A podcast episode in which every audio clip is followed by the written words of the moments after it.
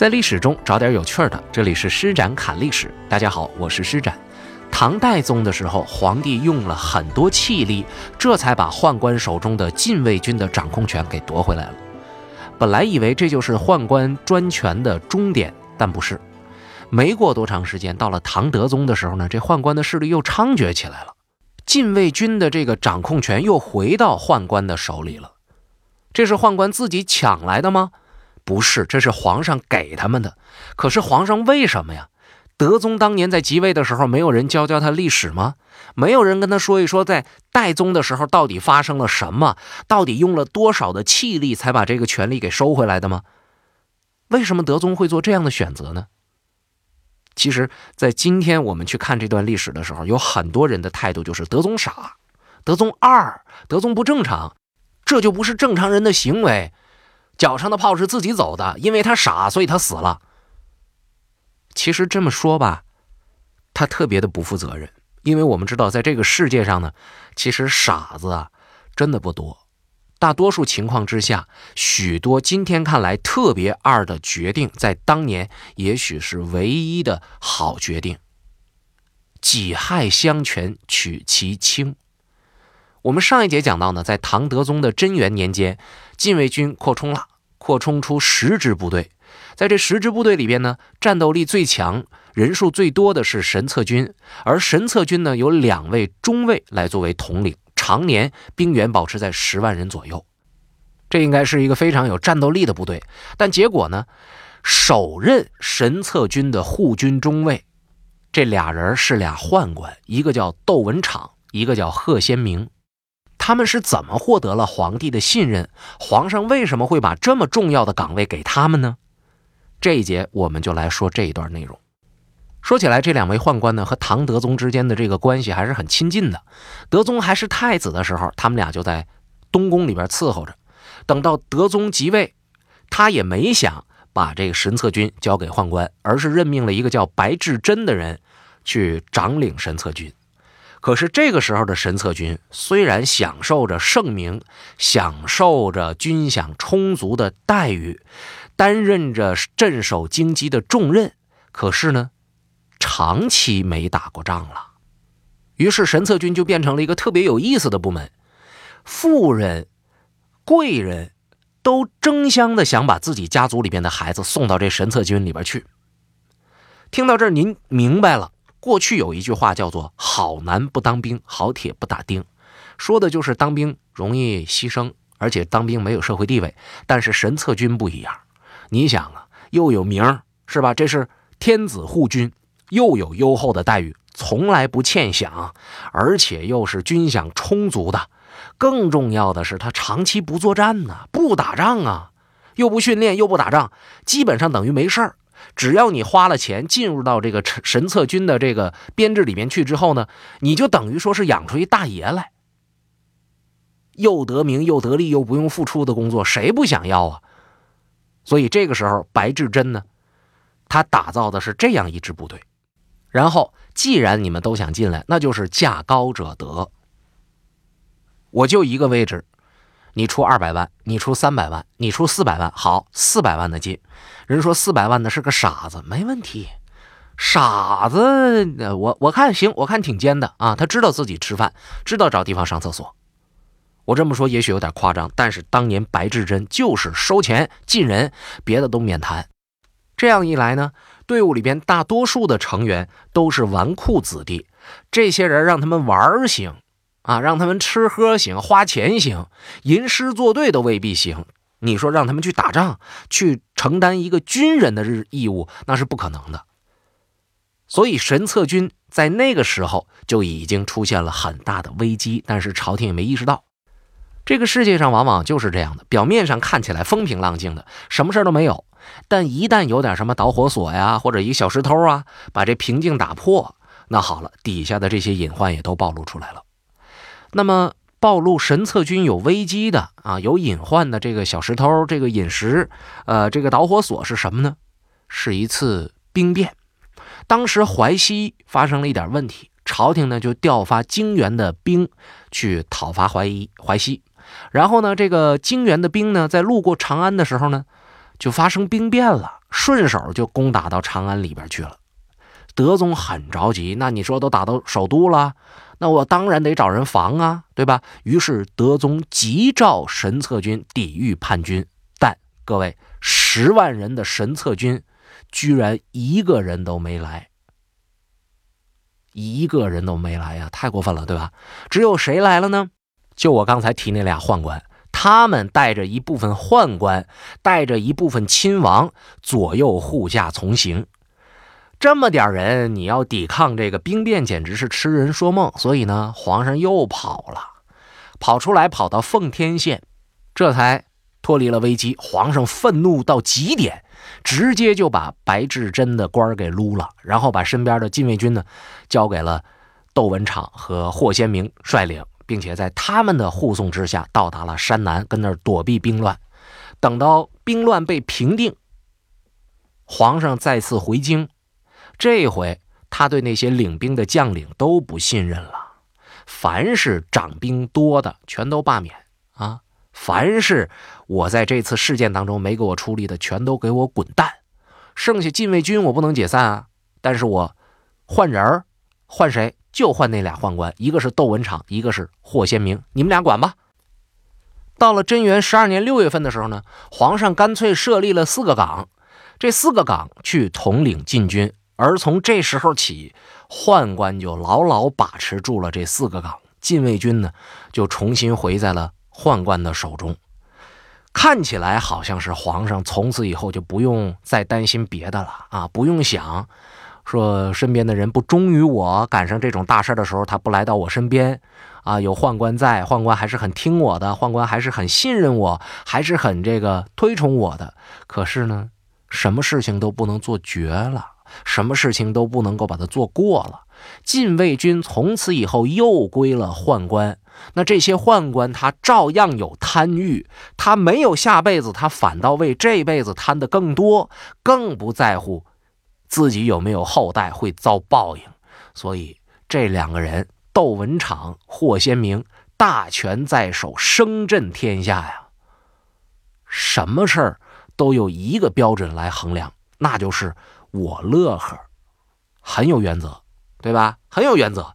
这个事情你既然找我了，啊，那么这个怎么处理呢？我是有原则的。原则是什么呢？就是我开心。这就是那宦官的态度：顺我者昌，逆我者亡。当时到了一个什么样的程度呢？藩镇节帅，啊，什么节度使啊，啊，什么这个掌兵权的人呢？大多数都是在这两个人手底下放出去的。我有权势。你想想，我能掌握住禁军的这个势力，那我就能掌控皇帝的安全，进而我就能控制皇帝。甚至到了御史台、尚书省的重要官员，都要巴结他们才能够升迁，厉不厉害啊？那么我们再回头看这段，的确，宦官的势力是皇上给的。可是皇上除了给宦官以外，他还能给谁呀？别人太不争气了。为什么我们上一节讲什么叫？矬子里边拔大个儿啊，这道理就在这儿。那么我们说，这是禁卫军给了宦官，还有枢密使制度呢，也是宦官势力恶性膨胀的一个重要的步骤。枢密的意思啊，大家其实从字面上就能了解到，这本来是一个重要机密的这么一个含义。在唐代宗的时候呢，李辅国首开了参与重要机密的这么一个先河，但是呢，枢密使的制度还没有正式形成。等到唐德宗末期和唐宪宗初期的时候，才有了枢密使这种情况。也就是说呢，在德宗末年就已经有宦官开始掌握机密，但是到了宪宗初年的时候，才正式设置枢密使。呃，岗位是两个人，然后是由宦官来担任的。这个其实也没啥啊，你既然能够掌握着军事，你能掌握着禁军，你掌握点秘密呢，好像也是理所应当的。但是你掌握秘密，你不能够权势太大呀。你要是权势特大，又有兵权，又掌握这个国家的核心机密，那这个国家不就要完吗？这不都是归你宦官所有了吗？所以呢，枢密使在最开始设计的时候，职权范围是非常有限的，是后来一点一点的侵夺了宰相的职权，枢密使才越来越重要的。到了晚唐时期呢，掌握重权的宦官大多数是。以枢密使的身份来执掌机密、参与重大决策、干预朝政的，甚至会和神策军护军中尉一起来决定君主的废立。唐朝后期的时候，两枢密使和两神策军中尉有四贵之称，而这四贵长期都被宦官把持着。我们再回头看一看，监军使制，啊，就是在军队当中派一个太监去当监军；神策军中尉制，我们刚刚讲过了；枢密使制，这再加上原有的内侍省，唐朝的宦官内朝体系到这个时期终于完备起来。一旦他们完备了，他们的原始积累都已经结束了，就开始迅速的膨胀。皇帝。借助宦官，达到了分散外朝宰相庞大权力的这么一个目的，在外朝和内廷之间呢，保持了一个相对的平衡。但是，如果我们再观察的微观一些，你会发现呢，外朝和内廷之间相互平衡了，可是内廷自己有没有平衡呢？没有平衡啊！这是宦官势力独大呀，权力膨胀到连皇上都没有办法驾驭了。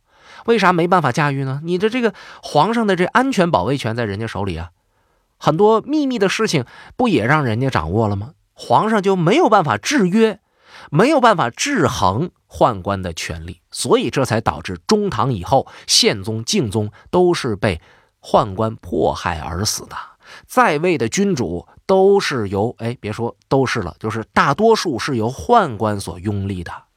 打唐穆宗到唐昭宗中间，除去敬宗，那么穆宗、文武、宣义、熙、赵这七个皇上都是被宦官所立的。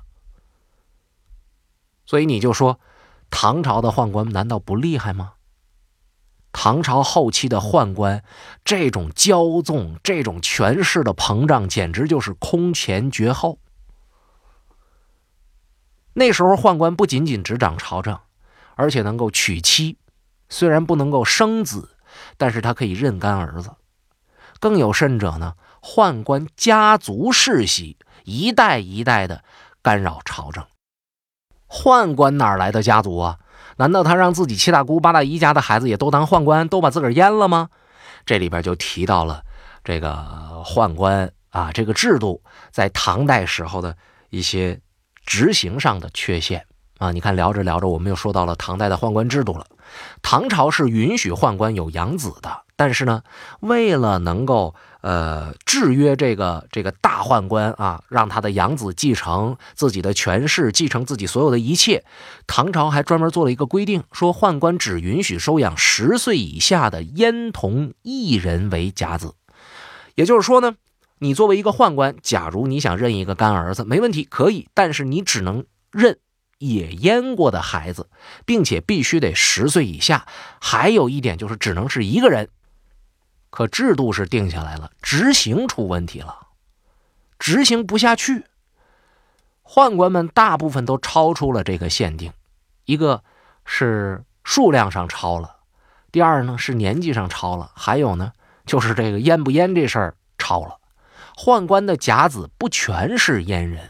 也不只是十岁以下，也不只是只有一个人。比如说啊，高力士本来他姓冯，这是胜利初年从岭南进贡入宫的啊，由宦官高延福收养为子，这算是一个。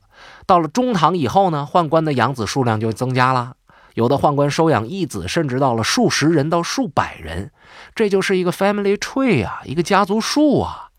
这就发展成一个极其强大的政治力量，因为宦官一旦你进宫之后，事实上就等于说你是包分配的，你是有这个职务的，对吧？那你的干爹是这里边的大总管，或者说是这个宦官里边的大官，那怎么着不得给干儿子弄一个差不多的呀？对不对？一个、两个、三个、四个、十五六七八十个，甚至上百个、好几百个宦官干儿子都是大官，那你说这个？后宫的宦官势力还有谁能说了算吗？不就是这大干爹说了算吗？所以这个政治势力是非常强的。那么我们再回头来说，皇上为了能够让自己身边有人用，选择了信任宦官。而在限定宦官势力膨胀的时候所制定的制度，第一，它有缺陷；第二，执行不下去，导致了后来的这种现实他自己都控制不了了。那么，总结历史是不是告诉我们一个道理？就是当你可预见这个事情未来一定会给你造成困扰的时候，最初你就不要去做呢？当然，有人说了。我现在渴呀，是毒药我也得喝，要不然就不是未来我死了，而是我现在就死了。我先喝了它，我先活下来，我先把眼前的这个事儿给解决了。等到以后呢，兴许就有新的解决办法了。其实这也是一种人生选择，是选错了，但是错误的选择不也是选择吗？换成是您，当时您能做到吗？反观我们自己，有没有时候是我们明明知道这么做是错的，但是我们还在做？有没有时候是我们知道这个事情错了，但是有这么一个梦想，或者说这么一个希望，一个幻想，将来有一天我有机会，我再把它改正过来呀？一定有的是吧？有时候事情也没有我说的这么简单，因为生活非常复杂，你想用一两句话把它说清楚，太难了。而我们大多数人过的是普通人的生活，你又不像古代王侯将相那样面临着生杀，面临着对于多少条人命的承担，对于多少人幸福生活的一种责任，这个压力是完全不一样的。所以，历史虽然任人评说，可是我们真的不一定有资格在这儿对于历史指手画脚。因为构成历史的是人，而我们也不过是一个普通人而已。我们能做的，就是在这些故事、在这些细节当中汲取到自己需要的营养。好，我们继续来讲这个主体历史。那我们刚才提到了宦官的势力的膨胀，但是呢，其实，在有唐一代，宦官的势力被终结了。终结是在唐昭宗年间，具体怎么回事儿？那？我们还是等待着下一个专辑再和朋友们去分享吧。在这里，我们要和大家说一下，从古至今，啊，或者说是从过去，啊，有宦官的那个时候开始，一直到宦官时代的终结，宦官始终是皇帝的工具。无论宦官的名字被改成什么，这个工具是存在的，它的意义也就是这个。但是，工具。有的时候，为了保护自身的利益，他们又去利用了皇帝，因为工具也是活的。唐朝末年就是这样的情况，皇帝被利用着、利用着、利用着的时候呢，皇帝发现呢，这工具强大起来了，他没有办法去保护宦官，也没有办法去要求宦官，所以宦官就没有办法再去依靠皇帝，也没有必要了。于是皇帝就变成了一种傀儡。他反而来依附宦官了。等到这些被依附的宦官再让藩镇们杀掉的时候，那个本来还想有所依靠的唐朝天子呢，就变成了藩镇们手上的玩物。而最好玩的是什么呢？到那个时候，皇上还有一个虚名，而且他身边仍然没有人可用。有宦官的时候。不管皇上这个旨意是自己愿意的还是不愿意的，总之发一个文件，也就是所谓的诏书，就让宦官发出去，通过宦官传出去。可是宦官被杀绝了，啊，诏书呢就让宫女传出去。所以，我们在这儿去讲啊，皇帝说起来从古至今特别的煊赫，特别的伟大，天之子。但是，当你没有实力去维护自己的权威、维护自己的尊严的时候，所谓的权势、所谓的名声，那都是虚的，没有用。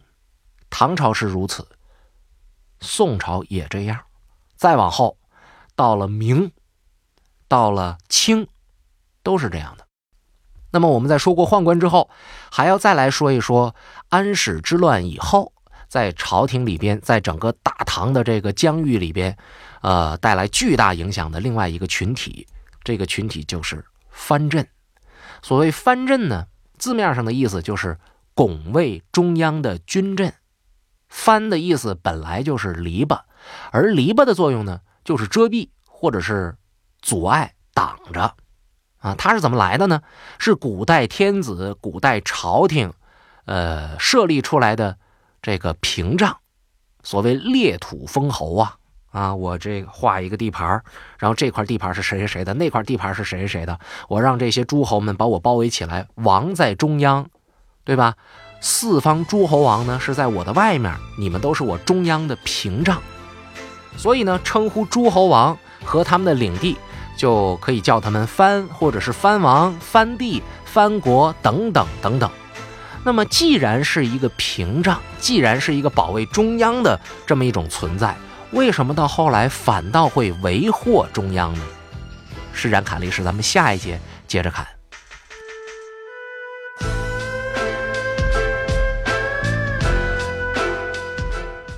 关于唐朝，我做了好多期节目，而制作这么多期节目的很重要的一个原因，就是我想寻找一个我心底埋藏了已久的问题的答案。这个问题就是，为什么历史上这个让中国人引以为自豪的如此开放、如此包容、如此强大的王朝，说没就没了呢？到底是什么事儿？是谁终结了唐朝？而那样的一个盛世，为什么会让这种人、这种事情出现呢？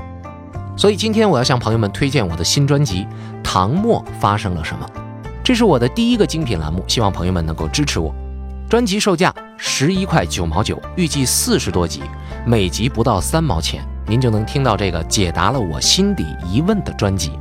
需要注意的是，有很多朋友在和我约五代十国的相关内容，而这个专辑里呢，大约有一半讲的是这一部分的历史，所以您千万不要错过。每天不到三毛钱，您就可以听到这个专辑了。搜索专辑，请在喜马拉雅搜索关键词“唐末发生了什么”。感谢您的支持。